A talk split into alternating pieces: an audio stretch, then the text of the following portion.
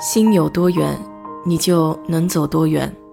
做一个温暖的人，浅浅笑，轻轻爱。我是 DJ 水色淡子，在这里给你分享美国的文化生活。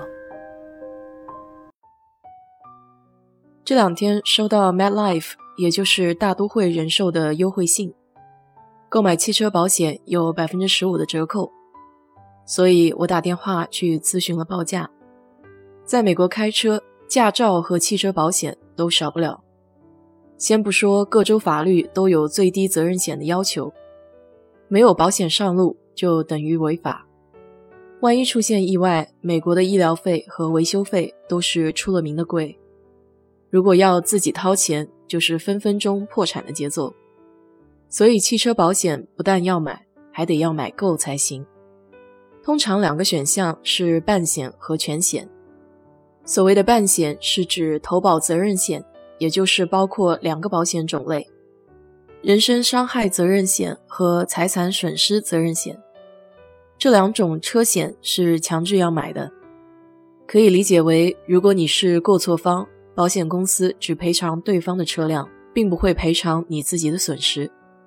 大多数的州都要求必须投半险。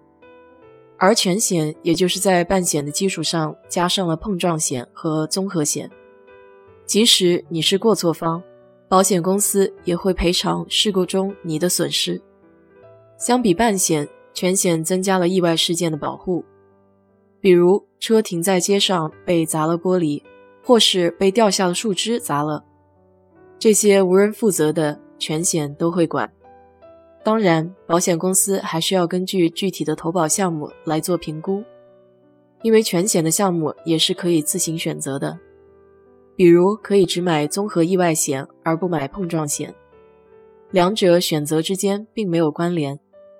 如果还有车贷，银行通常是要求必须购买全险，因为他们需要保障自身的利益，即使车遇到了意外，也能追回损失。如果没有车贷，车又比较老，价值低于五千美金的话，可能并没有必要买全险，只买半险就够了。美国绝大部分州都规定车主需要购买保险，但是每个州对于最低保额的要求是不一样的。比如德州的人身伤害责任险最低保额是三万每个人，六万单次事故。财产损失责任险的最低保额是两万五，这项规定也决定了车险报价的基础价格。很多人购买汽车保险的时候，都会通过降低保额或是提高自付额度来降低保险费用，但其实保费的高低还会受到其他很多的客观因素影响。保险公司会根据各种因素来估算投保人的意外风险。这里就列举三条影响因素最大的。第一条就是驾车历史和过往的保险状况。不论年龄，缺乏经验的司机开车风险总是比较高的，保费自然也会更贵。过往的驾驶记录有没有超速、醉驾等等，或者近期有没有出过意外，申请过保险理赔，这些都会影响保费。一些小问题的违章，比如超速之类的，可能会令保费上涨百分之二十到四十左右。如果是醉酒驾车这种大问题，保费翻一倍以上都是有可能的。而且罚款单比较多的话，保险公司甚至会拒保。通常对于一些没有受伤的小意外理赔或者违章记录，可能会影响保费三年。如果有受伤记录的理赔，那保费可能涨五年才能降下来，酒驾记录能影响保费长达十年，所以我们平时要注意自己的驾驶行为。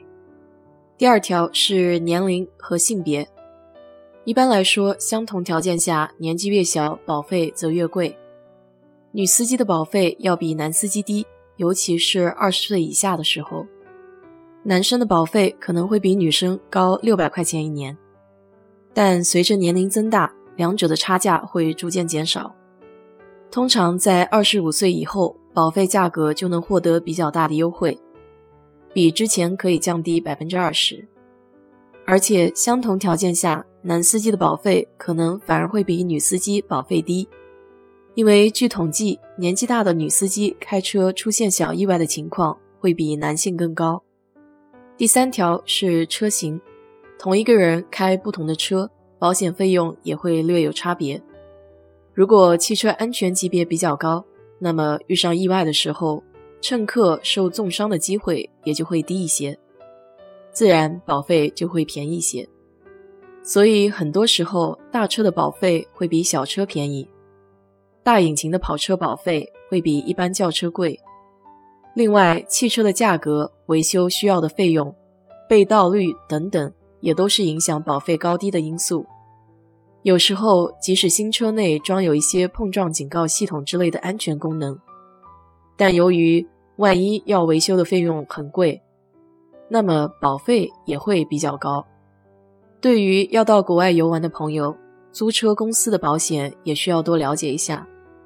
如果你在美国没有车，也没有信用卡。建议必须买责任险，因为大部分州要求开车上路必须要有这种保险。如果预算允许的话，建议再购买一个碰撞险，否则一旦车辆有损坏，在美国维修的费用都比较高，甚至有些租车公司还会收取一定的误工费。其他的保险种类，比如道路救援、事故险，就得看情况了，因为如果买了旅游保险，这些有可能和你的医疗保险有重复，那么就没有必要再购买了。好了，今天就先聊到这里吧。如果你对这期节目感兴趣的话，欢迎在我的评论区留言，谢谢。